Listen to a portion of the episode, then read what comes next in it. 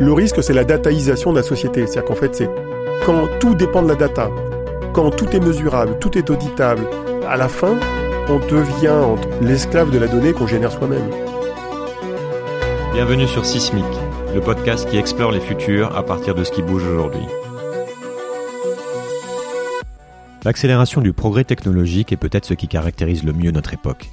Nous avons développé des outils d'une sophistication encore inimaginable il y a quelques décennies, qui nous donnent un pouvoir immense. La révolution numérique en particulier a pour conséquence une accélération du rythme de l'innovation, permettant notamment à l'information de circuler tout le temps et partout, au point que nous sommes tous plus ou moins dépassés par la profondeur et la vitesse du changement de notre environnement. Olivier Ezrati est un veilleur technologique qui passe son temps à tenter de comprendre ce que le développement et la diffusion des technologies numériques impliquent pour la société, les entreprises et les individus. Nous parlons ensemble entre autres de l'histoire récente de la tech, d'intelligence artificielle, d'informatique quantique et de ce qu'il faut en retenir pour mieux appréhender la complexité du monde actuel et imaginer ce qui vient. Bonjour Olivier. Bonjour. Merci euh, d'être venu euh, jusqu'à ce studio pour, euh, pour participer à ce podcast sismique. on va commencer très simplement. Est-ce que tu peux te présenter en, en parlant rapidement de, de, ton parcours et de ce que tu fais aujourd'hui dans la vie? Aujourd'hui, j'ai un, une étiquette un peu vague de consultant et auteur. Je fais de la veille technologique, euh, j'essaie de comprendre ce qui se passe dans, les, dans, dans ce qu'on appelle les deep tech aujourd'hui. Les deep tech, c'est un vocable un peu curieux qui recouvre en fait les technologies qui ont tous tout un côté un peu mystérieux. Donc ça va être euh, les biotech, la génomique, ça va être euh, l'informatique en général, l'intelligence artificielle, les composants électroniques, l'informatique quantique est un nouveau sujet que je creuse depuis quelque temps. Et j'essaye de de découvrir par moi-même, par les lectures, par les voyages, par les visites, par les salons, ce qui se passe dans différentes industries. Et euh, je partage ce que je découvre en, écrivant des livres que je publie par ailleurs en open source. Et ça fait 12 ans que je fais ça. Euh, je publie tous mes livres en open source. Ils sont téléchargés à peu près 100 000 fois par an sur mon blog. Et ça participe en fait au partage du savoir. Et après, je monétise ça en faisant des conférences ou des interventions dans les entreprises. D'accord. Donc ça, tu, ta démarche vient de, de, ta grande curiosité pour pour ces sujets, ces sujets tech, pardon, et pour euh, pour essayer de comprendre et de faire comprendre aux gens ce qui se passe. Oui, voilà, c'est un mélange de curiosité, de volonté de partager, de de parfois de de contrer euh, certaines tendances d'opinion qui peuvent m'agacer sur certains sujets. Euh, je, je, suis devenu un peu dans mon domaine, pas forcément un expert, mais un adepte de ce qu'on appelle le fact-checking. Euh, même si c'est une discipline qui comporte ses propres pièges, mais j'aime bien creuser, vérifier les choses, j'aime bien comprendre comment les choses fonctionnent pour éviter de me faire embobiner, soit par le marketing de marque, soit par le charabia de pseudo-scientifiques ou de ou d'autres intervenants dans, l'écosystème. Et donc j'aime bien euh, me faire une idée par moi-même. quoi. Sinon, j'ai un passé d'ingénieur logiciel. C'est mon, mon origine. À l'origine, je suis ingénieur. C'est pour ça, d'ailleurs, je m'intéresse à la tech. Hein. J'ai ce, cette molécule de d'ingénieur euh, d'origine euh, qui vient d'un gamin, d'un adolescent qui était passionné par, par les sciences et la technologie. Et j'ai bifurqué pendant une quinzaine d'années, entre 90 et 2005, dans une discipline qui est finalement assez différente, qui est le marketing puisque j'ai travaillé pendant 15 ans chez Microsoft, où j'ai fait essentiellement du marketing opérationnel, euh, dans le marketing produit, dans les produits plutôt entreprises. Donc j'ai lancé des outils de développement, des systèmes d'exploitation, des, logiciels pour les serveurs, euh, pour les entreprises. Puis après, je suis revenu un peu euh, mes amours d'origine, à m'intéresser à la technologie de plus près. On va essayer de, tirer le fil de tous ces sujets, de, démêler tout ça. C'est vrai qu'il y a beaucoup beaucoup de littérature là-dessus, euh, ce qui sont sur ces sujets qui sont souvent complexes et qu'on essaie de simplifier, mais euh, du coup en perdant parfois un certain nombre d'informations. Euh, donc Sismic c'est un podcast sur l'avenir, mais l'idée c'est pas forcément d'étudier en fait toutes les potentialités. C'est pas ce que je souhaite faire avec ce, avec cette démarche. En fait, j'ai maintenant une espèce de grille d'analyse qui est basée sur sur l'idée qu'il y a des zones en mouvement qui bougent et se croisent et qui décident un, avenir ou des avenirs. Et je vois principalement trois grandes ondes en particulier qui sont l'onde technologique, l'onde socio-politico-économique et l'onde écologique dont j'ai déjà pas mal parlé euh, dans les épisodes précédents. Et ces ondes évoluent très vite en ce moment et deviennent euh, des ondes de choc euh, pour certaines, avec, et j'en suis de plus en plus convaincu, du coup, d'importants euh, moments de rupture devant nous. On en voit déjà certains qui commencent à, à émerger. Et c'est tout ça un peu que, que je veux creuser. Euh, c'est un peu des effets de résonance que tu cherches à trouver, quoi. Voilà, ou les signaux faibles, ou, euh, et comment ça se croise et comment ces ondes viennent se nourrir, donc euh, comment la technologie vient nourrir la société, etc. donc effectivement, quelles sont ces ondes de choc à venir Qu'est-ce qu'on fait de cette information aussi pour tenter de, de, de modifier l'évolution de l'onde, ou, ou, alors pour surfer dessus euh, donc avec toi, effectivement, on va parler de, de, cette onde technologique pour essayer de comprendre comment elle évolue, ce qu'il faut en comprendre et ce qu'il faut en attendre. Commençons par euh, ce qui se passe aujourd'hui. Euh, c'est quoi cette révolution numérique dont on entend parler depuis euh, maintenant quand même pas mal d'années? Et comment est-ce qu'il faut comprendre l'impact du coup qu'Internet, l'augmentation de la puissance de calcul, la généralisation des smartphones, etc. ont eu sur le monde et nos sociétés? En fait, moi j'aime bien adopter la démarche historique sur ce genre de sujet. Euh, c'est toujours intéressant d'analyser les cycles courts et les cycles longs en fait dans, dans l'histoire de l'économie, de l'histoire en général et l'histoire des technologies. Et, et je trouve qu'aujourd'hui, on a une vision un peu court-termiste, euh, on a l'impression que tout est en train de changer aujourd'hui, ou que ça a changé en 5 à 10 ans, alors qu'en fait, moi, je vis la révolution numérique, en gros, depuis que je suis adolescent. Euh, j'ai découvert le premier micro-ordinateur euh, alors j'avais de, de l'ordre de 15-16 ans. Je suis né en 61, donc quand j'avais 13 ans, c'était 13-14 ans, c'était l'arrivée des premiers micros. Euh, j'ai découvert mon premier micro-ordinateur au Palais de la Découverte, je me rappellerai toujours, euh, qui était un PET Commodore en 77. Et à partir de là, j'ai vécu toutes les révolutions numériques qui sont succédées. Et il y en a eu plusieurs. Il y a, eu l'arrivée de la micro-informatique qui était liée à celle des microprocesseurs, euh, notamment avec Intel et Motorola. Après, il y a eu celle de, en gros, de l'Internet, hein, à partir de 95. Puis après, celle de la mobilité, de, surtout depuis une dizaine d'années avec euh, l'arrivée des smartphones. Et euh, plein d'autres tendances qui se sont ajoutées les unes aux autres. Le monde des serveurs, euh, le monde du cloud, euh, les évolutions dans le logiciel aussi qui ont été extrêmement nombreuses. Moi, je suis, j'aime bien rappeler l'arrivée du tableur ou l'arrivée du traitement texte, ou l'arrivée de la PAO, qui sont des, des, outils extraordinaires qui sont arrivés dans les années 80, qui ont permis aux cadres, aux créatifs, aux agences de communication de faire des choses qui étaient impossibles avant, en tout cas pas avec la même facilité. Donc on vit cette transformation depuis plus de 40 ans. C'était déjà ce qu'on appelait euh, la, la, troisième révolution industrielle ou... Elle a eu tous les noms, cette révolution. Hein, McLuhan en parlait dans les années 60. Euh, moi, je me rappelle des, des, grands titres de la presse euh, économique euh, ou technologique de l'époque. On parlait de cybernétique, on parlait de robotique déjà. L'intelligence artificielle, c'était un sujet qui était très à la mode dans les années 80, qui après a décliné avant de réémerger. En fait, on a, il y a eu plein de périodes où il se passait toujours quelque chose. Alors, le, les, gros changements euh, récents, ils sont liés au fait que les outils du numérique, ils ont euh, transformé deux pans de, la société euh, de manière assez brutale, finalement, en une dizaine d'années. Ils ont changé d'un côté la vie des particuliers, avec un niveau de profondeur et de largeur beaucoup plus important que ce que j'ai vécu moi au début avec la, la microinformatique. Il faut savoir que quand je me suis équipé de mon premier ordinateur dans les années 80, le taux de pénétration des ordinateurs dans les foyers était inférieur à 1%. Aujourd'hui, il est plutôt supérieur à 80%. Euh, les téléphones n'existaient pas, enfin les téléphones mobiles n'existaient pas. L'équipement fixe, je crois que le taux d'équipement fixe en téléphone quand j'ai découvert le premier ordinateur était inférieur à celui des ordinateurs aujourd'hui. C'est-à-dire que euh, dans les années 60-70, le taux d'équipement en téléphone dans les foyers français était même pas de 40-50%. On avait un retard énorme par rapport aux pays anglo-saxons. Donc euh, ce, cet, équipement du grand public a complètement changé la vie des gens. Il a changé aussi plein, des, plein de plein de choses d'un point de vue purement sociétal. Euh, typiquement, la relation aux autres, la relation entre les marques et les, consommateurs, la relation entre les politiques et les citoyens et les électeurs, euh, la relation au temps a complètement changé. J'aime bien, j'aime bien dire que le numérique nous a euh, fait passer d'un temps d'attente acceptable de d'heures en minutes à 45 millisecondes, qui est le temps de réponse moyen de Google sur la DSL sachant que c'est plus rapide si on est en fibre. cette progression a été linéaire ou tu as quand même des, euh, des, des, innovations qui ont été un peu de rupture Les innovations, elles que... sont pas liées aux ordinateurs, elles sont beaucoup plus liées aux télécoms.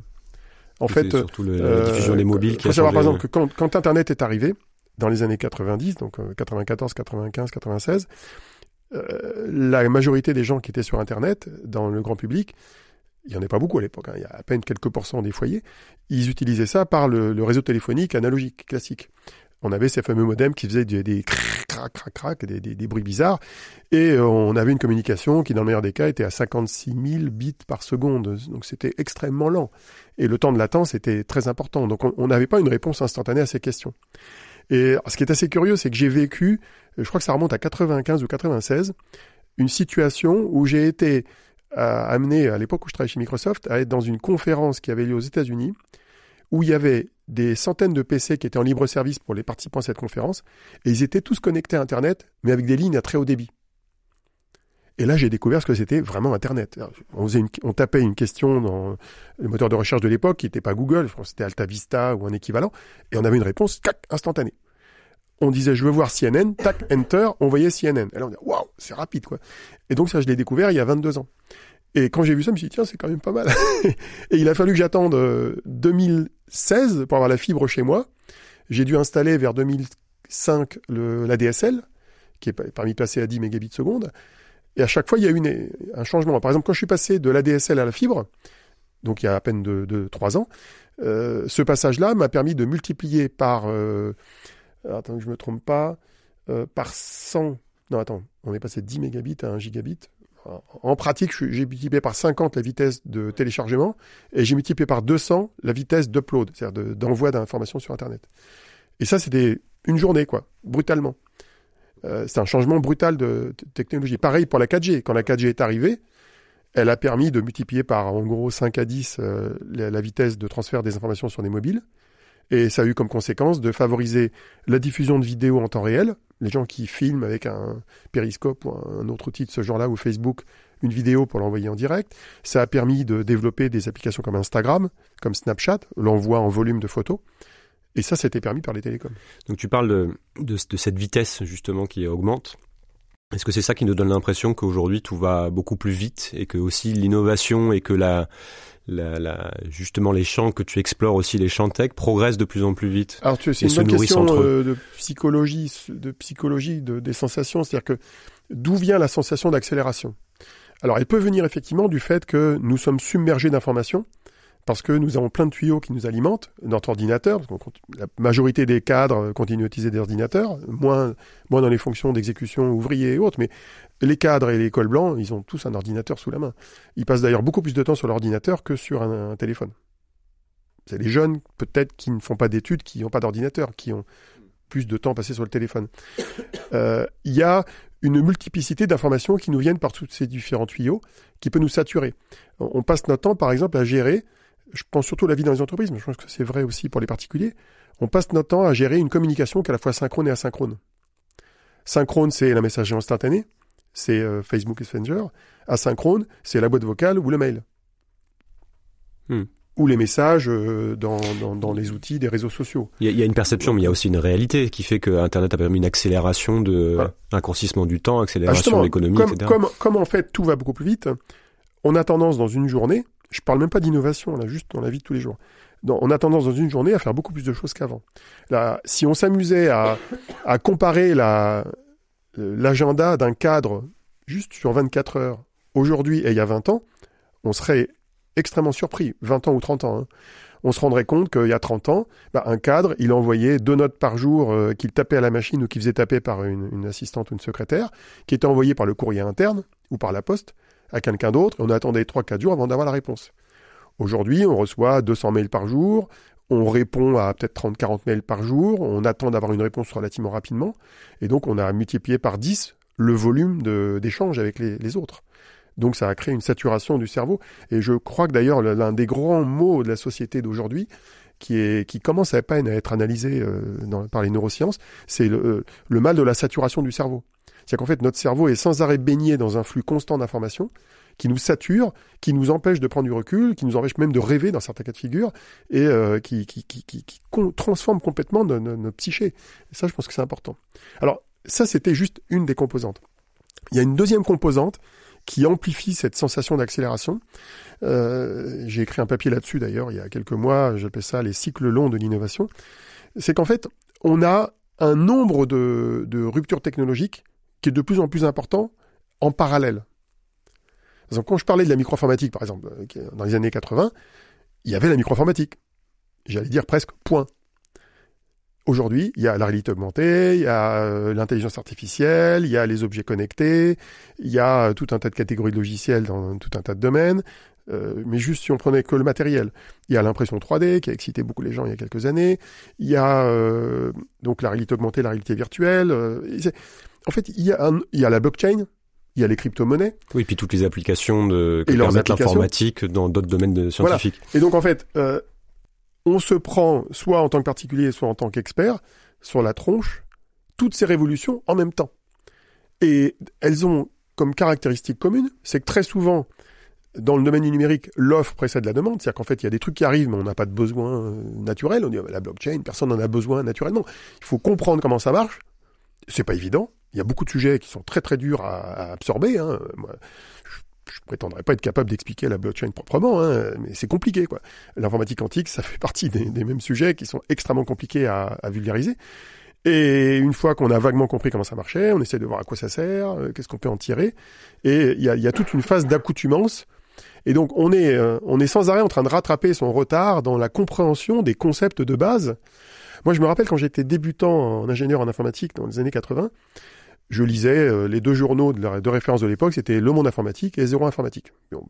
qui existent, qui quasiment plus, qui sont l'ombre de ce qu'ils étaient il y a 30 ans. Euh, et, et, je me rappelle que quand j'ouvrais ces journaux-là, il y avait des pages, je comprenais, je comprenais pas le titre. Parlait de décisionnel, il parlait de, de, concepts d'entreprise et d'informatique qui étaient du charabia. Parce qu'on du charabia, hein, les, les, marketeurs, on en a inventé à toutes les périodes de l'histoire. Hein. Et, et aujourd'hui, bah, c'est pire. Aujourd'hui, on est, on est saturé. Et je pense que ça contribue à, à créer ce phénomène-là. Et alors, l'analyse que j'en ai faite, c'est que je me suis rendu compte que quand on analysait chacun de ces champs technologiques isolément les uns des autres, je me suis rendu compte que leur cycle de vie était pas plus rapide qu'avant. C'est-à-dire qu'en fait, ce sont toujours des cycles qui durent 15, 20 ans, 25 ans, entre le début de la recherche, euh, les premières créations, et puis le cycle d'adoption par le marché, puis après la, diffusion très large dans un marché. Ça reste des cycles trop longs. Sauf qu'au lieu d'avoir un ou deux ou trois cycles parallèles, comme il y a 30 ans, maintenant on en a une quinzaine à une vingtaine en parallèle. Et c'est plus compliqué à absorber. C'est empirique hein, comme observation, mais je l'ai vérifié en, en, regardant la longueur des cycles de plein, plein de sujets. Donc néanmoins aussi, enfin, ce que tu expliques, ce qui a changé aussi, c'est qu'on a beaucoup plus de ces innovations en parallèle et que du coup c'est la, technologie de manière large en fait est euh, beaucoup plus omniprésente qu'avant dans la manière dont nos vies fonctionnent, dans les sociétés fonctionnent. Euh, qu'est-ce qu'on rate en fait si on n'a pas euh, cette compréhension, une certaine compréhension de la technologie? Qu'est-ce qu'on rate de notre compréhension de, du monde et de la manière dont ça fonctionne? Je sais pas si tu as des exemples en tête. Euh, je pensais à la, je sais pas, je te donne un exemple de, de, de, finance, le, trading haute fréquence par exemple. Ou, euh, je sais pas si tu si as, si as ce... En fait, ça dépend de la, la, position dans laquelle on est.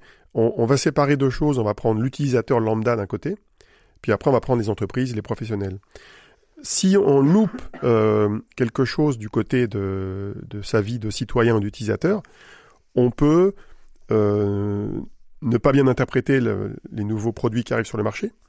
On peut ne pas être efficace dans sa vie de tous les jours. Par exemple, je sais pertinemment, pour l'observer, euh, à la fois sur moi-même et sur d'autres personnes, dans ma belle famille, chez les personnes âgées, etc., que la méconnaissance des outils fait que les gens sont sous-productifs dans leur usage. C'est-à-dire que le truc classique, c'est tu vois quelqu'un sur un micro-ordinateur qui est en train d'essayer de manipuler un truc, puis tu dis, tu sais, en faisant alt truc, chose, tu vas faire du plus vite. Bien un gain de temps, faut une perte de temps. Une perte de temps. Et, et quand on n'est pas bien accoutumé, et ça c'est très basique, hein, c'est juste le mode d'emploi de, de, des astuces euh, euh, qui sont documentées souvent dans, dans des tutoriels, dans, dans, les revues spécialisées, mais beaucoup d'utilisateurs loupent ça. Et, et ça c'est vrai dans toutes les technologies. Après, du monde, dans, quand on, on observe ce qui se passe dans le monde de l'entreprise, le, problème est différent. Le problème, il est plutôt lié à l'innovation. Pourquoi? Parce que l'innovation, euh, en général, en tout cas dans l'histoire de l'humanité, l'innovation liée aux révolutions industrielles, euh, même avant les révolutions industrielles, je dirais, en remontant très loin, ça a toujours été le croisement entre une capacité à analyser des besoins, euh, des problèmes existants, ça, c'est l'analyse de la dimension métier classique. Hein. et ça nécessite beaucoup d'empathie, beaucoup d'écoute, euh, beaucoup d'observation, beaucoup de, proximité avec ses clients, par exemple. Mais aussi une capacité à prendre du recul sur la manière dont les gens vivent de manière générale. Euh, typiquement, par exemple, l'innovation, euh, c'est pas forcément d'écouter ce que demandent les clients euh, stricto sensu par rapport à un produit donné. C'est plutôt de regarder comment ils vivent en général, où est-ce qu'ils perdent du temps, où est-ce qu'il y a des inefficacités, où est-ce qu'il y a des problèmes de la vie de tous les jours, et identifier là-dedans ce qu'on pourrait faire pour changer la vie des gens. Mais ça, ça ne peut fonctionner que si à côté, on comprend les potentialités des nouvelles technologies. Et c'est le croisement des deux qui permet de créer des innovations. On crée une innovation en général quand on utilise un, bout de l'un et un bout de l'autre. Alors avec un dosage qui est variable. Il y a des cas de figure où, par exemple, une observation sociétale d'un problème de la société peut conduire à l'invention d'un logiciel euh, qui règle le problème, mais sans qu'il y ait d'innovation technologique particulière. C'est un logiciel avec une base de données toute bête. Euh, c'est Twitter, par exemple. Twitter, c'est pas euh, la guerre des étoiles d'un point de vue scientifique.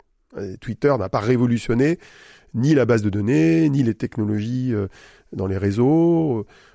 Il utilise les technologies existantes, les mobiles, les fixes, les réseaux télécoms, mais derrière, Bon, maintenant ça marche avec beaucoup d'utilisateurs, mais quand ça a démarré, c'était 10 personnes que j'ai rencontrées moi à San Francisco en 2007.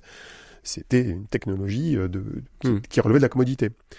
Il y a des cas de figure, euh, comme dans l'intelligence artificielle ou dans des domaines de ce type-là, où là par contre, bah, il faut savoir ce que les technologies permettent de faire, et c'est en, en, en, en, comprenant ce que peut faire la technologie qu'on peut imaginer des manières de répondre à des besoins. Est-ce que tu as des exemples concrets de, de domaines sur lesquels, en fait, si on n'a pas cette compréhension technologique, on a une mauvaise compréhension de, de, de ce qui se passe, même peut-être en dehors des entreprises. Je parlais, je parlais par exemple de la finance, qui est trading notre fréquent, c'est le fait que bah, l'essentiel, ou 99%, je ne sais pas le chiffre exact, des échanges sur les marchés financiers sont faits en fait par des algorithmes. Ouais, ouais. Et quand on connaît pas ça, si tu veux, on ne comprend pas finalement comment fonctionne la chose. Euh, Est-ce que tu as des choses marquantes, les grands incompris J'ai des choses marquantes, mais c'est plutôt lié à la, à la compréhension des mécanismes économiques du numérique.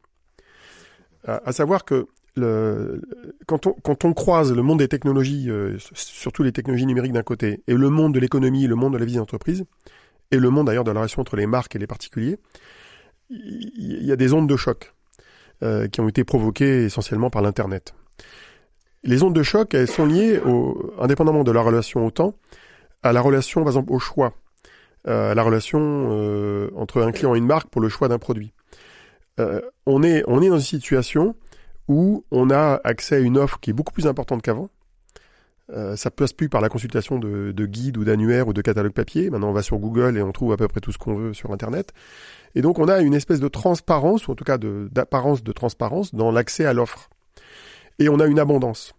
Et, et, cette abondance, elle a, elle a créé une situation qui a donné du poids, et un poids économique et un poids dans l'usage, à ce qu'on appelle les intermédiateurs, c'est-à-dire en fait les places de marché, les moteurs de recherche, euh, tous les toutes les organisations à base d'outils numériques qui euh, jouent le lien entre l'offre et la demande. Et le phénomène que j'ai identifié, bah, Amazon étant le cas le plus extrême, un des cas les plus extrêmes. Et le phénomène que j'ai identifié, qui est un phénomène macroéconomique, j'appelle ça la défragmentation de marchés fragmentés. À savoir que euh, l'Internet et les services les plus connus, ceux des GAFA en particulier, euh, Google, Amazon, Apple, euh, Facebook et compagnie, ont provoqué, c'est qu'ils ont provoqué la défragmentation de marchés qui historiquement étaient extrêmement disparates et fragmentés. alors Amazon, prenons l'exemple. Amazon, c'est un excellent exemple. J'aime bien toujours donner cet exemple-là et mettre en abîme le nombre de produits différents qu'on peut acheter si on va à la FNAC ou chez Auchan ou Carrefour et leur équivalent chez Amazon. Il n'y a pas photo. Hein. Quand on va dans un hypermarché en France, un bon hypermarché, il a 60 000 références. Un moyen, il en a 30 000. Amazon a au minimum 300 millions de références différentes.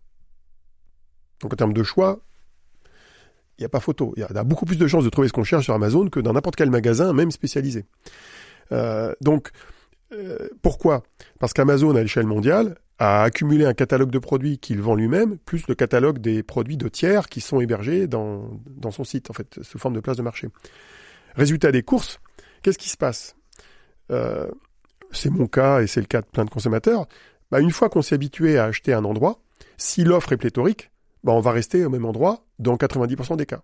Et on va n'en sortir que dans les cas où l'offre n'est pas suffisante. Donc au-delà des 300 millions de références, il y a un truc bizarre qu'on veut trouver qui n'est pas là-dedans, on va aller ailleurs. C'est cet effet-là. Uber a joué le même rôle vis-à-vis des taxis.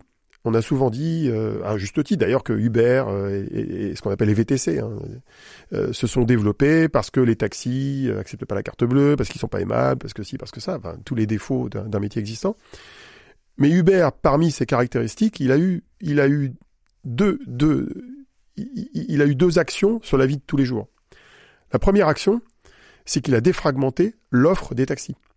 Parce que quand on est à un endroit donné, genre une ville en France euh, ou en banlieue lyonnaise, ça m'a déjà arrivé une fois. Il y a un nombre de taxis limité tout simplement. Il y a un nombre de taxis, de sociétés de taxis qui est euh, entre 10 et 30 maximum euh, par société de mm. taxi. Donc si on appelle, ils sont pris, bah, ils sont tous pris. Alors que quand on est dans l'application Uber, il va avoir accès à un pool de, de chauffeurs qui est beaucoup plus large. Et donc statistiquement, grâce à cette défragmentation de l'offre des conducteurs, il va nous offrir en général, alors sauf dans les cas où il y a des intempéries ou des grèves ou, des, problèmes, mais, il va nous offrir en fait un, un inventaire de conducteurs beaucoup plus large que pour n'importe quelle société de taxi. Et donc c'est c'est une forme de défragmentation du marché. Qui, qui, qui, joue un rôle. Alors l'autre effet de Uber, qui, qui relie à notre histoire de gain de temps, c'est que Uber, et maintenant euh, les taxis G7 le font, euh, c'est quand on sort de la voiture, on ne paye pas. Parce que c'est automatique. Et on gagne du temps. Sortir d'un taxi, c'est minimum 30 secondes, une minute pour payer en liquide ou avec une carte bleue, et la carte bleue marche pas, et, et on, perd du temps. Un, taxi G7, si on a réservé en ligne, ou euh, un, VTC, on sort, on a gagné une minute. pour les gens qui voyagent beaucoup, bah, c'est un gain de temps. Donc ce que le numérique apporte notamment, c'est pour, pour beaucoup d'industries, finalement, c'est qu'on a des innovations qui euh, viennent complètement euh, chambouler les, des, une loi d'offre et de la demande qui était établie depuis un certain nombre de temps et avec aussi des optimisations de. Mais il y a autre chose qui a changé. Alors ça, on en parle un peu moins, mais j'aime bien le mettre en avant. Il y a autre chose qui a changé, c'est euh, une sorte de glissement du travail. Je vais expliquer ce que j'entends par là. On dit souvent que le numérique a automatisé des tâches. C'est vrai, le numérique a permis à plein de gens d'être plus productifs. Euh, il a permis, dans certains cas, de remplacer des tâches manuelles euh, réalisées par le passé. Je pense à tous les métiers du chiffre, euh, tous les métiers de consolidation d'informations, les métiers de recherche, les métiers de documentalistes sont différents aujourd'hui de ce qu'ils étaient avant. Mais il y a un autre phénomène qui, à mon avis, est très important mécaniquement et macroéconomiquement, c'est le transfert du travail du fournisseur chez le client. Et c'est le numérique qui l'a permis ça. À savoir que aujourd'hui, quand on veut consulter ses comptes en banque, quand on veut faire un virement, quand on veut faire un constat en ligne, quand on veut euh, demander un renseignement, qu'est-ce qui se passe? Bah, En fait, on le fait soi-même. Et très souvent, on remplace une interaction qu'on avait avec un professionnel dans une agence bancaire, une agence dans une assurance, au bureau de poste, etc., etc. Et toutes ces actions qui créent un dialogue entre deux personnes d'un professionnel et d'un particulier a été remplacé par un dialogue entre un homme et une machine, enfin un homme, un humain et une machine. Et très souvent, on fait de la saisie. Par exemple, on, remplit des formulaires. Hmm. Euh, et comme c'est nous qui le remplissons, il n'y a pas à le ressaisir derrière. il n'est pas ressaisi derrière. C'est plus efficace. Et en fait, on a remplacé quoi? On a remplacé une sorte de double travail, qui était le travail du client et du fournisseur qui ressaisissait en gros une information qui venait du client, par un travail qui est réalisé par le client avec un outillage numérique qui lui fait gagner du temps. Et alors ça a créé un système de migration de valeur, ça. Parce que le temps qu'on a gagné à ne plus se déplacer, le week-end en particulier, dans ces différentes agences, agences de voyage aussi, on le fait parce qu'on le fait chez soi, donc on se déplace moins. Et dans la pratique, ça peut avoir contribué au fait qu'on se déplace moins, donc on a plus de temps libre, et donc on, l'utilise pour autre chose. Alors le problème c'est que l'autre chose c'est devenu les réseaux sociaux ou Netflix, c'est pas forcément du temps très productif ou très constructif, mais il y a eu des glissements de temps liés à ces outils numériques. Et ça, faut les intégrer dans la vie de tous les jours. Quel niveau de compréhension de, de nos gouvernants et nos entreprises en Europe et en France sur ces grandes questions technologiques? Et comment on se positionne par rapport aux autres nations et plus largement les, les, les enjeux géopolitiques et économiques autour de ces, de, de, ces grandes questions. Après, on va passer un peu plus à l'intelligence artificielle spécifiquement, tu vois, mais qu'est-ce qui se joue là dans le, dans le monde actuel? Il posait la question au départ, la compréhension par les politiques. Ouais. il est de bon ton aujourd'hui de dire que les politiques n'en prennent rien à rien. Souvent, on dit ça. Alors moi, ceux que je connais sont loin d'être ignares. J'en connais quelques-uns qui s'intéressent au sujet et ils connaissent bien la question. Dans le pire des cas, le, politique n'est que dans la moyenne de la population. C'est-à-dire que les élus, il ne faut pas croire qu'il y a une espèce de féodalité des élus. Les élus, c'est des gens qui viennent de la population. parfois, ils viennent plus de fonctionnaires, de cadres, dirigeants ou d'enseignants. Certes, ils ne représentent pas la totalité de la population française, mais comme ils ont tendance plutôt à représenter la tranche la plus haute de la société, ils, incarnent la moyenne de cette tranche en fait, dans leur compréhension des, mécanismes euh, liés au numérique. Bon, et euh, les mécanismes de compréhension, bah, ils sont plus ou moins bons, euh, mais c'est pas forcément qu'un problème de technologie. C'est un problème d'usage, de valeur d'usage. C'est un problème de compréhension, par exemple, de la, la manière dont les, les, les leaderships se créent dans cette industrie. Euh, j'ai expliqué tout à l'heure que cette notion de défragmentation. Cette notion de défragmentation, elle est vraiment euh, très importante dans le numérique et c'est elle qui explique les oligopoles qui se sont créés. Le numérique, beaucoup plus que beaucoup d'autres industries qui sont très physiques, euh, a contribué par sa, par sa nature même, par sa nature immatérielle, par sa nature liée à la notion de plateforme, à la création de, standards de facto qui ont coagulé autour de Google. Euh, il y a longtemps, c'était Microsoft et Intel euh, dans les ordinateurs. Euh, il y a Apple qui, a à peu près un cinquième du marché des mobiles. Il y a même HP dont on parle peu, mais qui continue à être un énorme leader des impressions laser. Hein. et en fait, on est comme ça dans un monde où le commerce avec Amazon, Facebook mmh. et Twitter avec les réseaux sociaux, on est dans un monde où en fait les usages courants se, se regroupent sur des, des, outils euh, limités, euh, en tout cas dans les pays occidentaux. Mais alors, au niveau, c'est très différent. Au niveau des enjeux géopolitiques et de, de l'État, parce qu'on a l'impression aussi que les que justement les États ont presque perdu la main en fait sur la direction que prend l'innovation technologique, en particulier numérique, au profit de grands acteurs, de grandes multinationales. Donc est-ce que c'est vrai ça ou pas? Et puis surtout, du coup, qui décide de ce qu'il faut développer, de la direction de prendre l'innovation? Et euh, Enfin voilà, j'ai le sentiment en fait que parfois on est, mais, comment situe nous en France, en Europe et les, les enjeux autour de ça. Là aussi, j'aime bien prendre la dimension historique. Moi, je me rappelle très bien que dans ma jeunesse, j'entendais parler du rôle des multinationales qui étaient devenus des super États. On parlait alors à l'époque beaucoup des, des, multinationales de l'énergie, euh, les Exxon euh, et autres. Euh, on parlait pas évidemment des, des, multinationales du numérique à cette époque-là. On a toujours eu euh, cette espèce de grande frayeur des grands acteurs économiques mondiaux. et en particulier de ceux qui venaient de l'étranger. Donc on est bien content qu'on en a chez nous, mais quand ils viennent de l'étranger, ils nous font plus peur que quand ils sont à nous. Et d'ailleurs, l'image est symétrique aux États-Unis, même si aujourd'hui, même aux États-Unis, euh, chez certains politiques, on commence à avoir beaucoup d'inquiétudes vis-à-vis de Facebook, notamment dans son rôle dans la politique. Euh, grosso modo, ils ont moins d'animosité vis-à-vis de leurs propres acteurs que vis-à-vis d'acteurs étrangers. Ils ont beaucoup plus peur de Huawei que de Google aux États-Unis. Non, parce que ce sont des, leviers de puissance, donc on, est d'accord. C'est la géopolitique, c'est des leviers de puissance. Alors, euh, là, les politiques français, il est de bon ton de dire qu'ils n'ont compris rien à rien, que nos énarques sont nuls, etc. Il n'y a pas de benchmark objectif en fait. Euh, je, Alors la, réalité du coup de la situation, l'Europe par rapport aux autres grands blocs sur bah, ces, sur ces enjeux-là. L'Europe, elle, elle, elle, est fragile et pour une raison qui remonte à il y a très longtemps. Elle, elle est fragile en raison de sa fragmentation culturelle et économique. Euh, il se trouve que la, fragmentation, elle a du bon. La fragmentation, c'est la diversité. La fragmentation, c'est ce qui permet à Christophe Colomb de trouver euh, du financement pour aller découvrir l'Amérique, euh, en Espagne en l'occurrence, alors qu'il avait commencé par le Doge de Gênes ou je sais plus où, en Italie. Et donc cette fragmentation, elle a du bon. Elle crée cette, cette diversité de culture, euh, d'inspiration artistique, même scientifique. Euh, avant la Seconde Guerre mondiale, les grands scientifiques, ils étaient allemands, ils étaient français, ils étaient anglais, ils n'étaient pas américains. Après, ils ont, il y en a certains qui sont expatriés aux États-Unis, qui ont enrichi le monde scientifique américain. Euh, mais aujourd'hui, dans le contexte du numérique, ça nous dessert. Alors pourquoi ça nous dessert? Bah, Ça nous dessert à cause du phénomène que je décrivais tout à l'heure.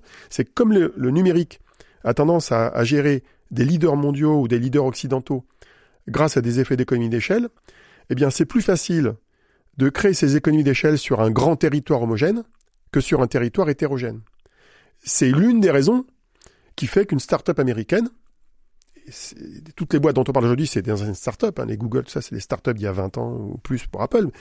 Toutes ces start-up-là, elles ont souvent grandi d'abord dans leur marché intérieur, qui était le marché américain, qui, il faut pas oublier, représente 7,5 fois la taille de la France en PIB. Un peu moins dans les ratios avec l'Allemagne et à peu près autant avec l'Angleterre. Donc, euh, on est dans un pays qui est plus gros et plus homogène. Comme il est plus gros et plus homogène, il y a plus d'argent pour financer l'innovation. Et l'argent qui arrive dans les startups, il est au minimum au prorata du PIB. Il se trouve que non seulement il est au prorata du PIB, donc on va dire 1 à 8 euh, entre la France et les États-Unis, mais en plus, il s'y rajoute un facteur euh, de l'ordre de 3 qui est lié au fait qu'il y a plus d'argent dans l'innovation ramené à, au PIB euh, que chez nous. Euh, ça, c'est lié au, mécanisme des fonds de pension, de, des financements des retraites par capitalisation, qui est très différent du modèle. Donc la taille, la taille des marchés les sert et leur donne. Donc la taille du marché les, les, les, sert. Quand on regarde aujourd'hui les unicornes, les unicornes, c'est la terminologie qui est utilisée, les licornes en français, unicorne américain, c'est la terminologie qui est utilisée pour décrire les startups qui ne sont pas encore cotées en bourse, mais qui ont une valorisation potentielle de plus d'un milliard de dollars. Et eh ben, quand, quand on regarde le tableau des unicornes, elles sont toutes en majorité issues de pays où il y a beaucoup de gens. Numéro 1, États-Unis, 330 millions d'habitants, je crois à peu près. Numéro 2, la Chine, plus d'un milliard d'habitants et plus de 800 millions d'internautes. Et numéro 3, l'Inde, plus d'un milliard d'habitants. L'Inde a plus d'unicornes que toute l'Europe réunie. Parce que c'est un grand marché plus homogène, malgré les mille langues euh, D'accord, donc on, a, on euh, dans le pays. Quoi. On part avec un petit désavantage. Et on part avec un, désavantage parce qu'on est fragmenté. Et donc, de deux choses l'une. Si on veut réussir à l'échelle mondiale et devenir un, GAFA, comment peut-on s'y prendre? Euh, Soit on se dit, on va le faire à l'échelle européenne, et on, on, prend les pays un par un qui ont tous des écosystèmes différents. Tous les acteurs économiques sont différents. Tu, tu, tu traverses le Rhin, en Allemagne, les banques c'est pas les mêmes, les assurances c'est pas les mêmes, à part Allianz qui sur les deux. Euh, les télécoms c'est pas les mêmes. Nous c'est Orange, Free, Bouygues, SFR, eux c'est Dodge Telecom, Virgin, euh, etc. Euh, Vodafone. Euh, tu prends les médias, c'est pas les mêmes. La langue est pas la même. Euh, c'est même pas un problème de réglementation. Hein. elles sont presque plus homogènes que tout le reste. C'est un problème de d'écosystème économique qui est, qui est différent. Donc dans chaque pays, faut refaire tout le boulot. Donc toi, tu, tu crées ton petit produit en France. Alors on te dit d'abord, il faut aller vendre à tes clients français. Donc tu essaies de trouver quelques clients français, alors soit grand public, soit, soit entreprise. Puis après, tu dis, bon, alors je vais faire euh, l'Europe du Sud, euh, on va faire la Belgique, euh, puis l'Allemagne, puis l'Angleterre. Mais le temps que tu fasses tout ça, ton concurrent américain, il a déjà bouffé tout le marché américain, qui est déjà plus gros. Donc il n'y a pas photo. Donc comment tu fais pour réussir? Ben, Il faut le comprendre. C'est pas évident à comprendre ça. Comment tu fais pour réussir? Si tu veux créer un leader mondial, t'as pas d'autre solution que de devenir un leader aux États-Unis. Mais tout le monde n'est pas d'accord avec ça, mais en France. Hein. Mais moi, c'est une observation. Si tu prends par exemple tous les gros acteurs français qui sont devenus des, leaders mondiaux dans le numérique, ils ont tous réussi, soit grâce à l'Asie, soit grâce aux États-Unis. Sur 40 ans. Hein. Je voudrais qu'on parle euh, d'intelligence artificielle. Euh, puisque c'est un des sujets que tu as vraiment euh, beaucoup, creusé, creusé euh, parce qu'il y a encore il y a beaucoup beaucoup de presse sur euh, sur le sur l'IA, donc l'acronyme intelligence artificielle. Qu'est-ce que c'est? Qu'est-ce que c'est pas?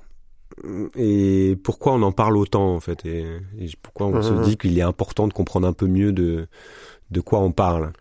Alors l'IA c'est assez marrant. L'intelligence artificielle est un sujet qui est quasiment aussi ancien que l'informatique.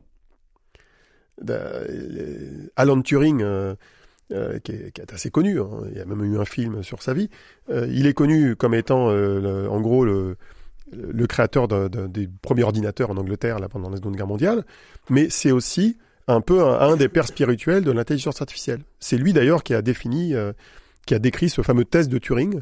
Le test de Turing, c'est qu'il a, qu'il a édicté en 1950, bien avant que l'expression IA existe, hein, cinq ans avant c'est un test euh, selon lequel on considérera qu'une machine a une intelligence qui ressemble à celle de l'homme le jour où on ne saura pas faire la différence via un clavier entre un interlocuteur humain et une machine.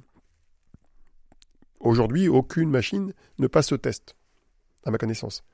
Réellement, quoi. Il y en a, il y en a, ils y arrivent, mais dans un, un espace de vocabulaire ou un espace de Ça, c'est une définition de ce qu'est une intelligence. Alors, euh, la définition de l'IA, de l'expression IA, elle est intervenue dans des circonstances assez particulières en, le 31 août 1955, je suis précis, hein, à 14 heures, euh, sous la plume d'un certain John McCarthy, qui était un chercheur au MIT, qui, avec un groupe de quelques autres chercheurs, dont des chercheurs d'IBM, euh, Marvin Minsky, qui était un spécialiste des théories du langage, euh, ils, ils ont décidé de baptiser cette discipline naissante à l'époque, à une époque où les ordinateurs fonctionnaient encore avec des lampes, euh, une discipline consistant à se dire, voilà, on va travailler sur euh, les disciplines euh, liées à l'informatique et liées aux neurosciences et liées à, aux maths, aux statistiques, à tout ce qu'on peut trouver comme discipline croisée, qui vont permettre d'intégrer tout ou partie de, des composants de l'intelligence humaine dans des machines.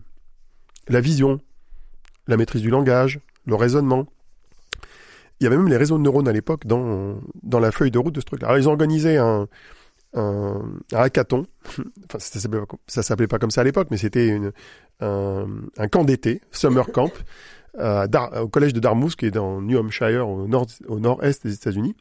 Et euh, dans ce, dans ce, ce hackathon qui a duré huit semaines pendant l'été 56, ils ont jeté les bases de cette discipline.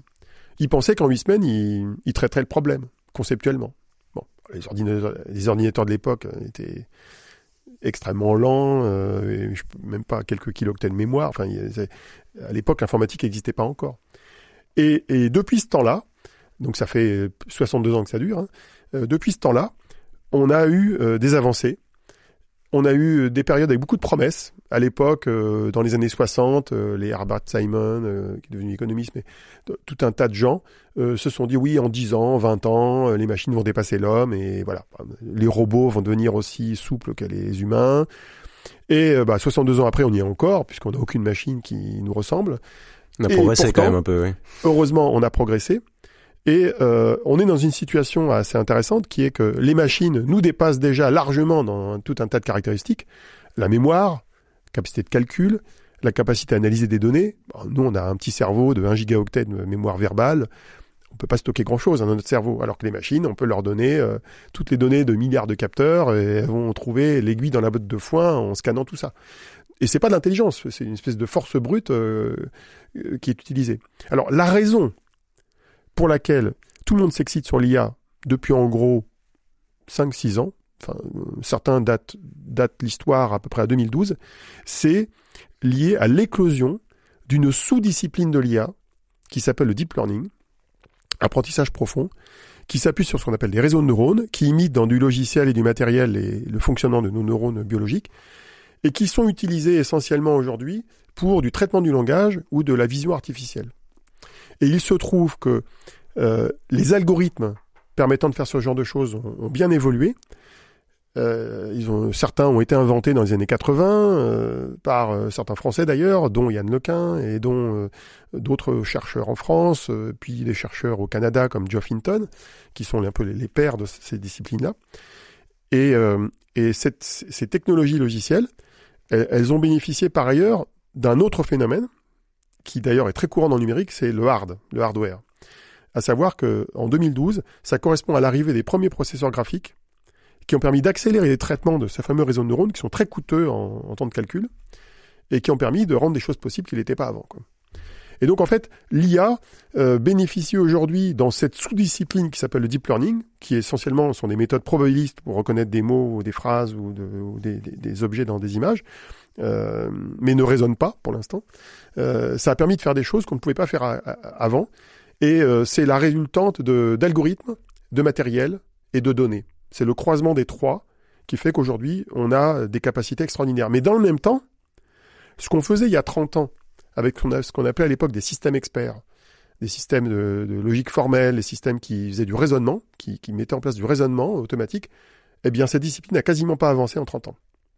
C'est-à-dire qu'une IA d'aujourd'hui ne raisonne quasiment pas beaucoup plus qu'une IA d'il y a 30 ans, alors que, par contre, elle sait reconnaître un chat dans une image. Par contre, la puissance, c'est la puissance de calcul en fait qui Et a- la puissance qui- de calcul couplée à des algorithmes permet de faire des choses extraordinaires. Donc, pourquoi on parle, euh, on entend dire en fait que c'est une, une course, que c'est devenu une course entre les nations, euh, que la donnée, le nouveau pétrole, euh, parce que la donnée vient nourrir euh, l'IA, que euh, euh, si la France et l'Europe ne s'y mettent pas, on, on deviendra le tiers monde de la Chine, comme euh, dit par exemple Ouais. Laurent Alexandre, Ouais, etc. tout à fait, ouais. Donc, c'est- que- quels sont les enjeux, euh, pareil, encore une fois, géopolitiques, un peu économiques autour de, de, de ces questions d'IA et euh, qu'est-ce qui est vrai, qu'est-ce qui est faux dans tout ce qu'on entend? Alors, c'est vrai, mais en même temps, ça, ça relève d'une vision que je trouve très étriquée de ce que c'est que l'IA. Parce que l'IA, euh, la, création d'une solution logicielle à base de briques d'IA, euh, c'est souvent une solution qui utilise des briques assez disparates. On n'utilise pas une seule méthode, une seule technique. Par exemple, prenons un véhicule autonome. Un véhicule autonome, il doit à la fois être capable d'exploiter les informations qui viennent de ses capteurs, donc des, caméras, des, des radars, des lidars, qui sont des, des espèces de capteurs laser qui permettent de voir en trois dimensions ce qui se passe autour du véhicule. Ils vont être capables d'interpréter ce qu'il y a autour du véhicule. Ça, ça fait partie du deep learning, de la vision artificielle. Ça marche relativement bien. Maintenant, la question, c'est qu'est-ce qu'on fait toutes ces données et comment le véhicule va conduire. et comment il va respecter le code de la route, comment il va trouver son chemin, comment il va éviter les obstacles. Tout ça, c'est pas du deep learning aujourd'hui. C'est des moteurs de règles, c'est des systèmes qui relèvent des mêmes techniques qu'il y a 30 ans et qui sont durs à mettre au point parce que c'est dur de formaliser les règles qu'on va utiliser dans un système. Et parfois, les règles euh, sont compliquées parce qu'il faut gérer des règles contradictoires les unes avec les autres. La, logique est difficile. Et d'ailleurs, nous-mêmes, en tant qu'êtres humains, parfois, on est embêtés. On a des notions d'éthique qui rentrent des problèmes d'éthique qui rentrent en jeu. Et donc, en fait, euh, l'exemple du robot, comme l'exemple du véhicule autonome, montre bien que une solution d'IA, c'est des capteurs, des actuateurs, des moteurs, des batteries, euh, des moteurs électriques, des capacités à décider, des capacités à respecter des règles, des capacités à gérer l'incertitude, à gérer euh, l'ambiguïté, ou pas. Il y a des cas où la machine ne sait pas le faire. Donc, euh, euh, notamment quand elle interagit elle-même avec des humains qui eux-mêmes sont imprédictibles et qui ne respectent pas les règles. Donc, on est dans un cas de la complexité. Alors, pourquoi tout le monde s'excite sur la donnée? Tout le monde s'excite sur la donnée parce que comme la plus grande avancée du LIA des années passées, depuis 2012, c'est le deep learning, et que le deep learning a besoin de beaucoup de données pour être entraîné, bah, c'est QFD, qui a la donnée va être bon dans le deep learning, donc va être bon dans l'IA. Le problème, c'est que ça ne correspond pas forcément à tout le champ scientifique de l'IA d'aujourd'hui. C'est-à-dire que le champ scientifique de l'IA n'est pas à 100% le deep learning dont tout le monde parle. Non, mais c'est un point qui peut. Pour, pour mieux comprendre quels sont les types de champs d'application qu'on commence à, à voir émerger, c'est quoi C'est dans, dans le militaire, dans le. Pourquoi justement on parle de cette guerre entre ah, dans la guerre technologique Guerre technologique entre les, les nations et que euh, de cette espèce de course à l'IA. C'est, c'est, c'est... Qu'est-ce bah, qu'on en attend D'abord, il y a des fantasmes. Hein, il y a beaucoup de fantasmes, je pense, sur euh, sur ce que c'est que l'IA. Euh, L'IA, c'est beaucoup de sueur hein, chez les développeurs. C'est très compliqué à mettre au point, même quand on a beaucoup de données. Euh, il y a un phénomène qui est bien connu des spécialistes de l'IA qu'on appelle le biais des données. Parfois, on l'appelle biais des algorithmes, mais c'est souvent le biais des données. Euh, L'IA qui s'appuie sur le deep learning, elle a une caractéristique qui est qui peut être gênante, c'est que c'est une manière d'envisager le futur en passant son temps à regarder dans les rétroviseurs. Bah, parce qu'en fait, comme on entraîne l'IA sur les données du passé, on est contraint par le passé. Mais les données du passé sont jamais exhaustives, elles ne représentent pas tous les cas de figure qui peuvent se produire, et donc euh, souvent les, les, IA à base de deep learning, ils se plantent quand bah, les données qu'ils observent ne correspondent pas à des exemples qui existent dans les données de la base d'entraînement, et donc ils ne trouvent pas. Ils, ne comprennent pas ce qu'ils voient, et euh, c'est très très dur d'avoir une exhaustivité du possible dans une base d'entraînement. Donc toi tu penses qu'on surestime l'importance de, de cette technologie en fait dans le, dans le jeu des nations ou dans le jeu économique? Je pense qu'on le surestime ou tout du moins qu'on l'intègre pas dans l'ensemble des problématiques de l'IA.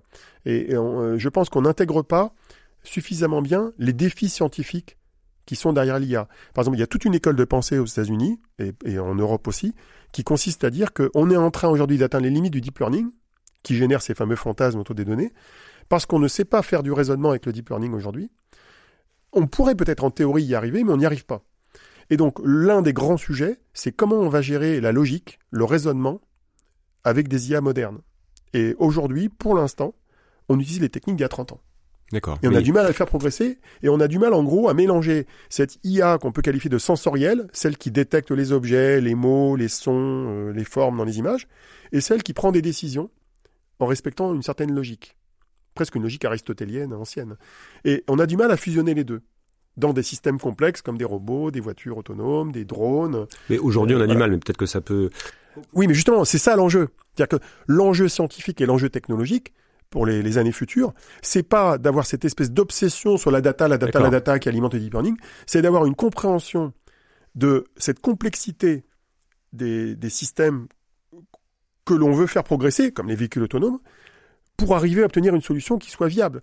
Or, si on n'arrive pas à gérer du raisonnement correctement dans des IA, on n'avancera pas très loin. On aura juste des IA sensorielles qui détectent des formes, des objets, mais qui après disent débrouille-toi avec ce que j'ai découvert. Mettons que les recherches qui permettent d'avancer dans, dans le sens dont tu parles, euh, aboutissent, parce que j'imagine qu'il y a des recherches aussi là-dessus. Bien sûr. Quelles sont les implications pour euh, l'évolution de, de, de, la société? Qu'est-ce que qu'est-ce que ça soulève en fait comme question? Et euh, peut peut-être commencer à parler aussi des peurs et des fantasmes qu'il y a aussi autour de ces questions-là. Bah, les, les, grandes questions que pose l'IA, mais comme le numérique depuis qu'il existe, c'est euh, euh, qu'est-ce qu'il va automatiser? Quelles tâches, quel métier il va automatiser, euh, quel métier il va transformer, quelles industries il va transformer, euh, où est-ce qu'il y aura de la destruction de valeur et euh, est-ce qu'il pourra y avoir de la création de valeur euh, concomitante euh, dans On un parle mécanisme beaucoup des emplois qui vont disparaître. Alors il y a plein de gens qui ont fait des analyses sur la destruction d'emplois liés à l'IA, notamment des fameuses études d'Oxford de, de 2013. Je les ai analysées en détail, hein, j'en ai même fait un, un papier assez long. Euh, je me suis rendu compte que les études étaient déflationnistes. à savoir que les études qui prévoyaient que 47% des emplois allaient disparaître en 10 ans en 2013 sont devenues des études qui disent oui, en fait, on est plutôt dans les 5-6%. Et puis en fait, euh, les études les plus récentes, celles d'il y a à peine un an, disent finalement où on ne sait pas où le bilan risque d'être neutre. Donc c'est plutôt ça, ça fait partie des fantasmes. T'as, t'as Non, d'autres- je ne dis pas que c'est fantasme, on n'en sait rien. en Enfin, fait. d'accord. On n'en sait rien. Et je pense que la raison pour laquelle on n'en sait rien, c'est que la, la décision, ou plutôt les, les éléments euh, économiques et historiques qui feront qu'il y aura de la création d'emplois ou pas, ne sont pas que technologiques. Ce sont des éléments sociétaux, économiques, culturels, euh, qui vont dépendre des pays, qui vont dépendre de la situation euh, des métiers et des pays. Et donc, on ne peut pas prédire à l'avance, je pense, le comportement humain face à la technologie. C'est-à-dire que je pense qu'il y a des endroits où, par exemple, bah, on mettra des barrières, il y aura des réglementations qui vont limiter l'automatisation. Je dis pas que c'est souhaitable, mais c'est ce qui risque de se produire. Euh, je pense qu'il y a des cas de figure où l'automatisation euh, de certains métiers que j'appelle les métiers très très fragmentés, où euh, où il n'y a pas de très gros acteurs, bah, c'est des endroits où il n'y aura pas beaucoup de R&D, donc il n'y aura pas forcément beaucoup d'investissement, donc il n'y aura pas forcément beaucoup d'automatisation. Il y a énormément de métiers manuels qui sont très très durs à automatiser, puisque le robot ne marche pas en gros. Hein. Il faut savoir que les, les robots, c'est un des domaines qui progresse le moins vite euh, aujourd'hui. Hein. T'as, t'as un le exemple concret euh, d'application de l'IA, notamment avec la reconnaissance d'image en Chine, qui est la mise en place de, Caméras de surveillance. caméras de surveillance Oui, partout, qui permet une application d'un régime autoritaire extrêmement sophistiqué. Mais ça, c'est une conséquence politique, mais pas économique. D'accord, mais si, si, si tu te projettes un peu dans ce que ça. Ah, quelles ça, sont les, un- les craintes Alors autour d'applications Le technologiques? risque, le risque, euh, mais je pense qu'il n'est pas lié qu'à l'IA, c'est le numérique en général. Le risque, c'est la dataïsation de la société. Qu'en fait, c'est quand tout dépend de la data, quand tout est mesurable, tout est auditable, euh, que on peut tout évaluer, tout corriger, à la fin, on devient, en tant que salarié, entrepreneur, citoyen, l'esclave de la donnée qu'on génère soi-même. Euh, euh, on pourrait très bien imaginer, mais même sans IA, un système qui nous, qui nous observe, nous, individuellement, sans que la donnée sorte, hein, mais tous les jours. Il nous dit, ah là là, t'es mal assis. T'es mal assis d'ailleurs là. non, je sais pas, on est dans un studio, on est peut-être mal assis. Euh, qui te dit, t'as pas, t'as trop mangé de ça, t'as trop bu, t'as trop fait ci, t'as pas fait ça. Mais on pourrait très bien reléguer nos, nos, nos décisions personnelles ou nos réflexes personnels à des machines qui passeraient leur temps toute la journée, ils disent, fais ci, fais pas ça, fais ci, fais... comme les parents, ouais, comme les parents quand on est en bas âge. Est-ce que c'est une société souhaitable? C'est-à-dire une société où finalement on n'a plus de libre arbitre, où c'est des algorithmes qui s'appuient sur des données qui vont nous dire quoi faire et ne quoi pas faire. Est-ce Il y a déjà pas mal ça, de choses en place. euh, Ça existe déjà sans l'IA, ça d'ailleurs. Euh, moi j'aime bien cette métaphore qui consiste à dire que finalement le téléphone, c'est lui qui nous gouverne. Parce que c'est lui qui, qui bip, c'est lui qui nous envoie des messages, c'est lui qui nous envoie des alertes. Alors si on accepte d'avoir des alertes, moi j'aime pas trop les alertes, mais on, on peut devenir l'esclave de ses propres outils. Parce qu'on accepte d'être un sans arrêt interrompu, parce qu'on est tellement... Alors ça c'est lié à des mécanismes euh, qui sont liés aux neurosciences. On est tellement avide de sollicitation de l'extérieur et de d'interaction avec les autres qu'on est prêt à laisser les machines ouvertes tout le temps pour vérifier en gros que on est connecté au monde. Moi j'aime bien donner cette métaphore. Cette addiction, Euh, à l'addiction, à la notification. Voilà, que- parce que j'aime bien comme métaphore, j'utilise toujours ça quand je fais des, des interventions. Je dis toujours que le, le smartphone que je brandis là, c'est en fait un outil qui permet de vérifier de manière continue qu'on existe encore au regard des autres. Parce que notre vie sociale, elle dépend du regard des autres. Énormément. Il y a des gens qui arrivent à vivre en ermite euh, longtemps, mais en moyenne, on vit pas en ermite. En moyenne, le sel de notre vie, c'est quand même l'interaction avec les autres. Euh, plus il y a d'interaction d'un individu avec les autres, plus il aura de dopamine, de sérotonine, toutes ces hormones du plaisir qui fait qu'il a l'impression d'exister et que euh, sa journée vaut le, vaut le coup d'avoir été vécue. Il y a des gens plus introvertis qui vont se Et nos applis de- jouent sur, sur ce besoin, Et jouent là-dessus avec les notifications. les outils numériques, avec ou sans données d'ailleurs, euh, jouent là-dessus pour nous solliciter en permanence parce que c'est un besoin physiologique. Et le risque, c'est qu'on devienne les esclaves de nos machines parce qu'on a, on a besoin de cette drogue en fait. Je voudrais qu'on parle, pour finir sur l'IA, de la singularité. Oui. euh, du, du mythe ou de, je ne sais pas, du fantasme ou j'en sais rien, ou pour certains c'est une réalité à venir.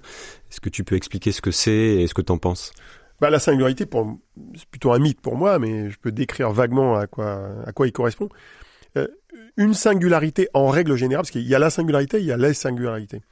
Une singularité, euh, c'est un mécanisme de rupture qui se produit quand, euh, en gros, euh, euh, euh, une courbe, euh, une courbe d'évolution d'une puissance donnée ou d'une grandeur donnée va croiser une autre courbe standard qui bouge pas. Quoi. Alors l'exemple, bah, il il y a deux singularités connues. Il y a celle de l'IA qui consiste à dire que le jour où il y aura dans les ordinateurs une puissance de calcul similaire à celle du cerveau, On sait plus ce qui se passe.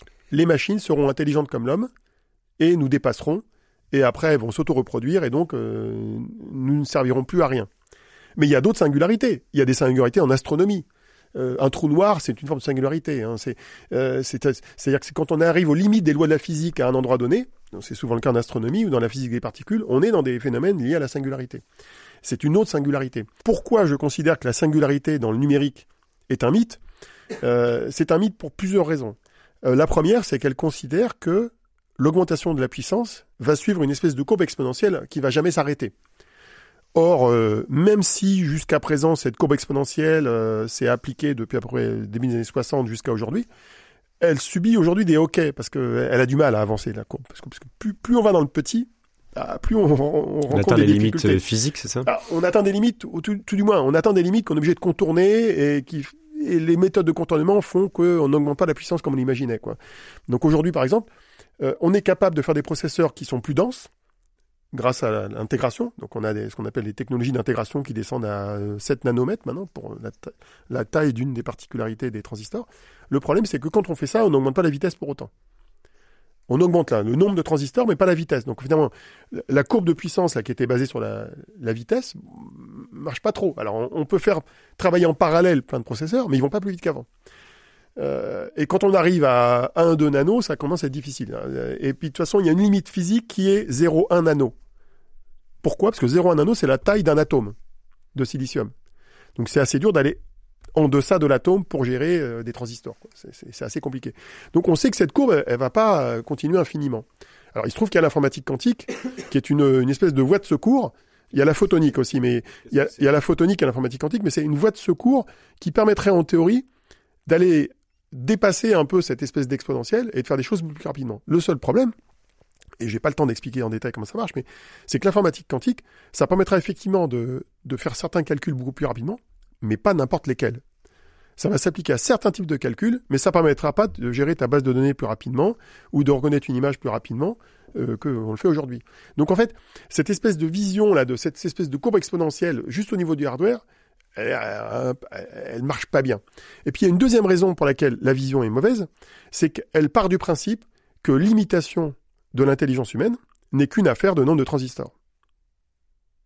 Bah non, c'est pas ça. C'est plus compliqué. Euh, l'intelligence humaine et même l'intelligence des mammifères, c'est euh, déjà rien qu'en termes de taille, c'est 615 trillions de connexions entre les neurones. Hein, c'est beaucoup beaucoup de connexions. Mais c'est aussi une moelle épinière qui nous relie à nos sens. On a un milliard d'axones, c'est-à-dire des, des, en gros des, des, des bouts de neurones qui nous relient notre cerveau à tous nos sens dans notre corps. C'est beaucoup un milliard. Hein. Un appareil photo, c'est 32, hein, pour faire un, un comparatif. Hein. Donc en fait, on a une richesse biologique qu'on a encore beaucoup de mal à imiter avec des machines. Peut-être un jour on y arrivera, mais pour l'instant on a beaucoup de mal. Et cette richesse biologique et cette complexité du cerveau et la manière dont il se forme, pour l'instant on n'a pas encore euh, décrypté les secrets. On arrive à comprendre vaguement comment ça fonctionne, mais on ne sait pas dire tiens on a trouvé l'algorithme du cerveau, on le met dans une machine et hop la machine devient aussi intelligente que l'homme.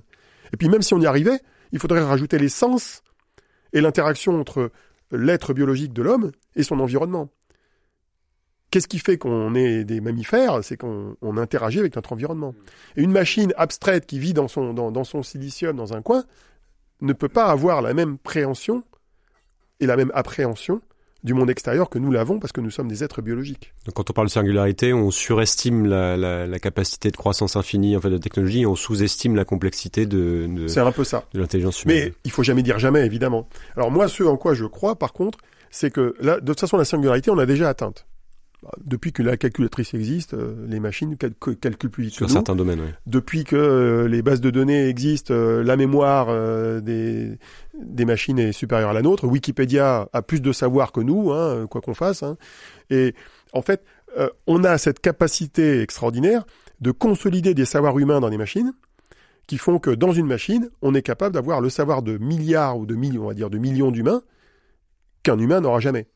Donc on est déjà dépassé dans la pratique. Sauf qu'on n'est pas dépassé dans cette interaction avec la nature et dans cette capacité à raisonner. Ça arrivera peut-être un jour, mais pour l'instant, on n'y est pas. Mais en fait, si, ton, si on, on, observe l'histoire des technologies depuis, en gros, l'invention de la roue hein, et l'agriculture, euh, euh, on a passé notre temps à inventer des effets de levier d'abord physiques puis intellectuels.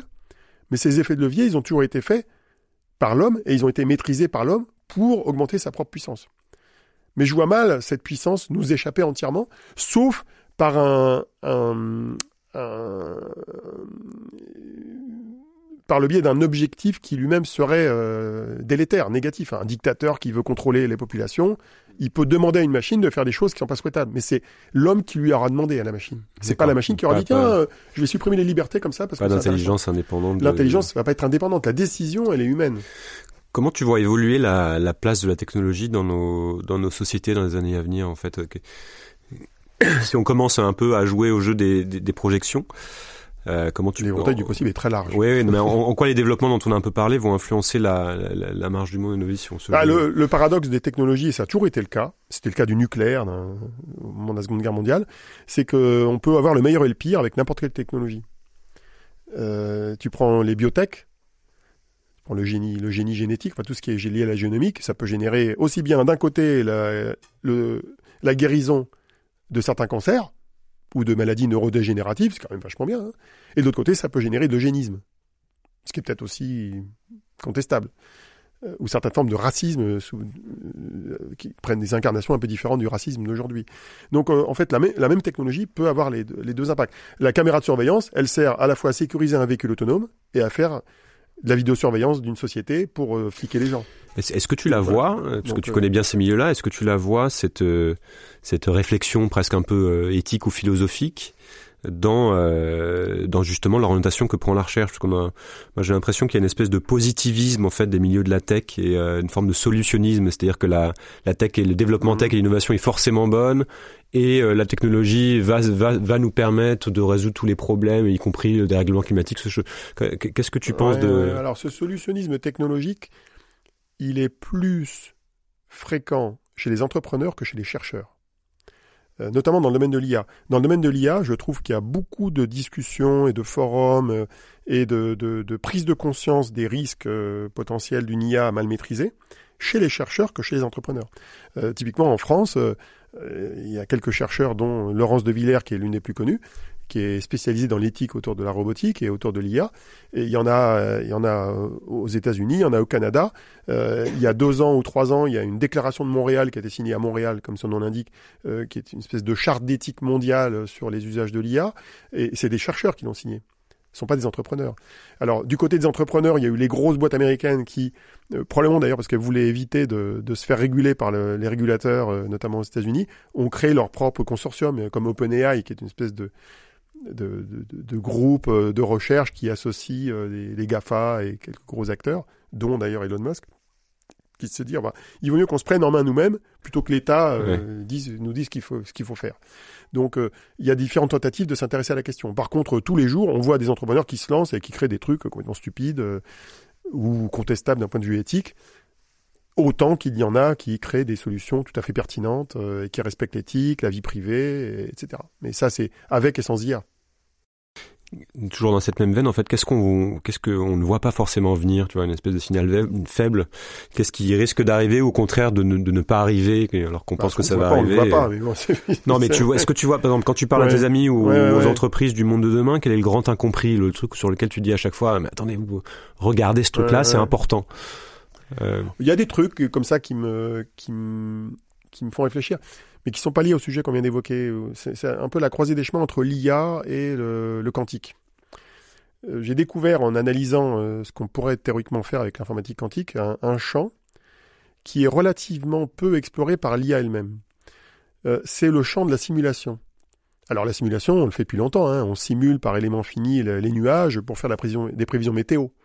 Et c'est grâce à ça qu'on a fait progresser les supercalculateurs comme les, Cray dans les années 80, euh, qui existent encore. Hein. C'est une des rares boîtes qui existent encore de cette époque-là. Euh, la, météo, c'est de la simulation.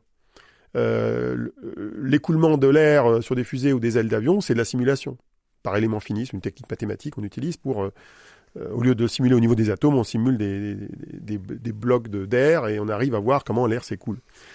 Et il se trouve que jusqu'à présent, les scientifiques euh, bloquaient dans la compréhension du mécanisme des molécules. Euh, la manière dont les atomes sont reliés entre eux, euh, dans des cristaux, dans, des molécules inorganiques ou même dans des molécules organiques. Typiquement des, molécules légères dans notre sang, en biologie. Et il se trouve que la combinaison de l'IA et du quantique permettra probablement, dans un horizon de temps qui est assez vague, entre 5 et 40 ans, de simuler l'interaction entre des atomes dans des molécules. Alors, tu vas dire, oui, ok, so what, quoi. Bah, ça a beaucoup de conséquences. Hein. Si on est capable de simuler à bas niveau le fonctionnement des, molécules, on va pouvoir inventer de nouveaux matériaux, on va pouvoir inventer de nouveaux traitements en biologie, pourquoi pas. On va pouvoir simuler, en montant petit à petit les couches d'abstraction, des objets euh, organiques de plus en plus complexes. On devient, je dis pas qu'on devient Dieu, mais on devient c'est comme, quand on fait du génie génétique et qu'on modifie l'ADN pour modifier les propriétés d'espèces vivantes, comme on, commence déjà à le faire aujourd'hui sur des OGM, eh bien on devient un peu, ça devient prométhéen, c'est-à-dire que c'est nous qui contrôlons le vivant, parce qu'on est capable de le simuler. Et donc cette capacité de l'homme à simuler la complexité, elle aura toujours des limites, hein, parce qu'il y a des problèmes qu'on n'arrivera jamais à résoudre, euh, parce que mathématiquement c'est trop compliqué, mais elle, elle va se déplacer dans le temps, c'est-à-dire qu'on va avoir une capacité à simuler de plus en plus de choses, qui auront un impact scientifique très important, mais qui vont générer leurs propres craintes. Parce que le jour où je te simule une protéine, par exemple, dire, bah, ah bon, tu simules une protéine Une protéine, c'est une molécule très complexe hein, dans, le corps humain. On en a un million différentes euh, dans le corps humain. Mais si on est capable de simuler la manière dont elle fonctionne, on va peut-être pouvoir créer des molécules euh, qui sont des poisons ou euh, qui créent des maladies. Euh, et à l'envers, on va pouvoir créer des, molécules qui, elles, vont traiter des maladies. Et ça nous donne encore un pouvoir supplémentaire et donc, on a un pouvoir de euh. plus, comme euh, la génomique nous en a donné jusqu'à présent. Mais il faut savoir que la génomique, la génomique, je me suis beaucoup intéressé à la génomique en 2012. C'est marrant, ça correspond au, débarrage de l'IA, enfin de l'IA basée sur le deep learning. Je me suis intéressé à la génomique parce que je, j'avais l'impression qu'en gros, on nous embobinait avec cette histoire de séquençage de l'ADN et que grâce à ça, on allait résoudre tous les problèmes.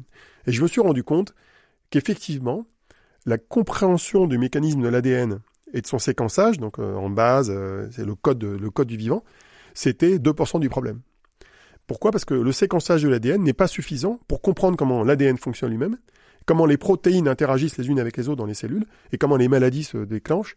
Et donc, je me suis rendu compte que le niveau de complexité de la compréhension du vivant notamment au niveau des protéines, était un milliard de fois plus élevé que simplement la compréhension des séquences d'ADN et dans les gènes dans l'ADN. Et donc ça m'a permis de, de, voir, de faire la part des choses. Quelqu'un qui me dit ouais, on a modifié l'ADN, on a décodé l'ADN, c'est gentil, mais c'est pas ça qui permet de comprendre comment une protéine fonctionne. Et comprendre comment une protéine fonctionne, c'est beaucoup plus compliqué. Et avec le quantique, tu disais le... Le quantique, théoriquement, et on en est loin encore aujourd'hui, permettra de simuler la manière dont les protéines euh, sont organisées en trois dimensions. Aujourd'hui, on ne sait pas trop le faire.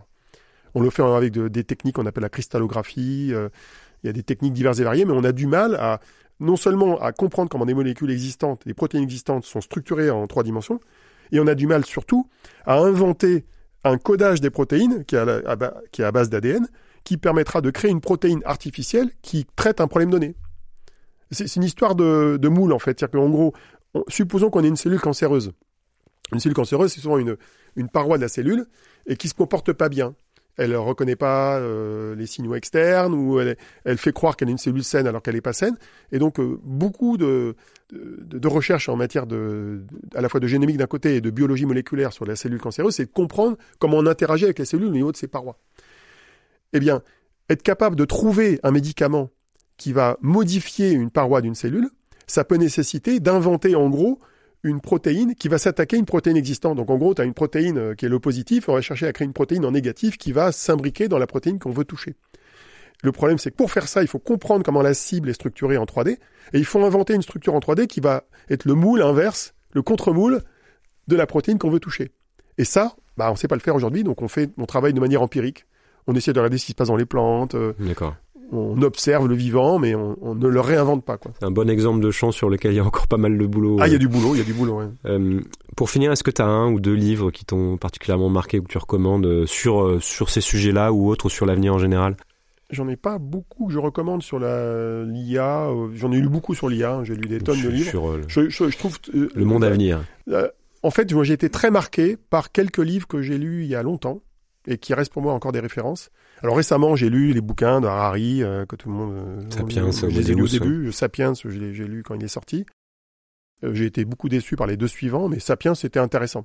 Mais en fait, j'ai lu le Sapiens euh, 0.0. Le, le, le- avant Sapiens, il y a un auteur qui est, que je trouve extraordinaire qui s'appelle Jared Diamond, qui est ma référence, enfin de beaucoup de gens d'ailleurs euh, qui s'intéressent à l'histoire. Et euh, c'est un bouquin qui s'appelle en anglais Guns, Germs and Steel. Je connais pas le titre français, il a été traduit en français, mais je sais plus comment il était traduit. Et je trouve c'est un bouquin extraordinaire parce que c'est un bouquin qui permet de comprendre euh, avec une bonne finesse beaucoup d'éléments de l'histoire de l'humanité dans sa dimension géographique, économique et notamment l'interaction entre l'économie et l'environnement. Et ça permet de comprendre surtout ce qu'on appelle les systèmes complexes. Et j'adore ça. Les systèmes complexes, un mec de système complexe, tout le monde n'aime pas ça, mais ça montre les interdépendances. Ça montre que, euh, j'a- j'adore les exemples qu'il donne, par exemple il explique que euh, dans les îles dans, le Pacifique ou dans en Indonésie, eh bien les îles qui étaient plates avaient un système politique différent que les îles avec une montagne. Pourquoi? Parce qu'avec une montagne, il y avait une stratification des rôles entre les bergers qui allaient en haut et le port et le commerce qui allait en bas. Alors que quand l'île était plate, il y avait moins de stratification des métiers, il y avait moins de spécialisation. Et le système politique qui en découlait était différent. Et donc il montre à quel point, d'où l'histoire de Christophe Colomb tout à l'heure avec l'Europe, mais euh, il montre à quel point il y a une interdépendance entre l'environnement, la structure même de la géographie, euh, une côte accidentée, des montagnes ou pas de montagnes, des lacs ou pas de lacs, des fleuves ou pas de fleuves, va influencer le système politique et le système économique d'une région donnée. Et euh, ça m'a ouvert les yeux. Et après, j'ai lu un autre livre, toujours du même auteur, qui s'appelle Collapse ou Effondrement, alors qui est pas très euh, optimiste, euh, surtout à, à- à- à- à l'heure des observations actuelles sur ce qui se passe autour du- des accords de Paris, mais qui montre comment les civilisations s'autodétruisent. Et l'exemple le plus emblématique de ce bouquin, c'est l'île de Pâques, hein, qui, qui- Hmm. où les, les habitants euh, On trop coupé. euh, On trop coupé le bois. tous les arbres pour faire des, des, des, des- pour faire euh, même pas des pirogues, hein, pour faire des temples avec des, dolmens pour, pour les dieux. Et euh, il montre comment des civilisations se détruisent et l'homme, il est capable du meilleur et du pire. Et ces deux bouquins, et il y en a eu d'autres euh, sur le même sujet depuis qui ont été publiés, mais euh, j'ai lu aussi les bouquins de euh, Kolb, je crois que c'est- la sixième extinction. Mais euh, il y a l'homme peut faire les deux. En fait, c'est ça qui est, extraordinaire.